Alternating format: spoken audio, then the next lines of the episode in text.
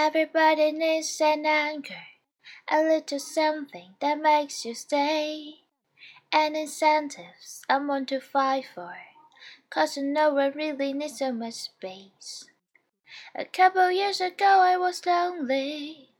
I used to think that there was no God.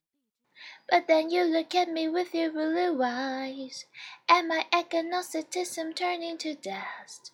How well you love me, that I don't care the rest. Oh, oh, it doesn't matter to me, no. Oh, oh, oh, oh as long as you love me, as long as we still have each other.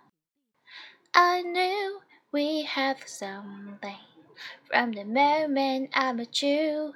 And I knew we have something no one thought it could be true.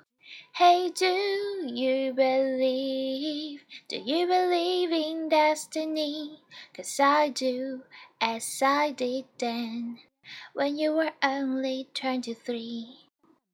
巴啦啦巴巴啦啦巴巴啦啦巴巴啦啦巴巴啦啦巴巴啦啦巴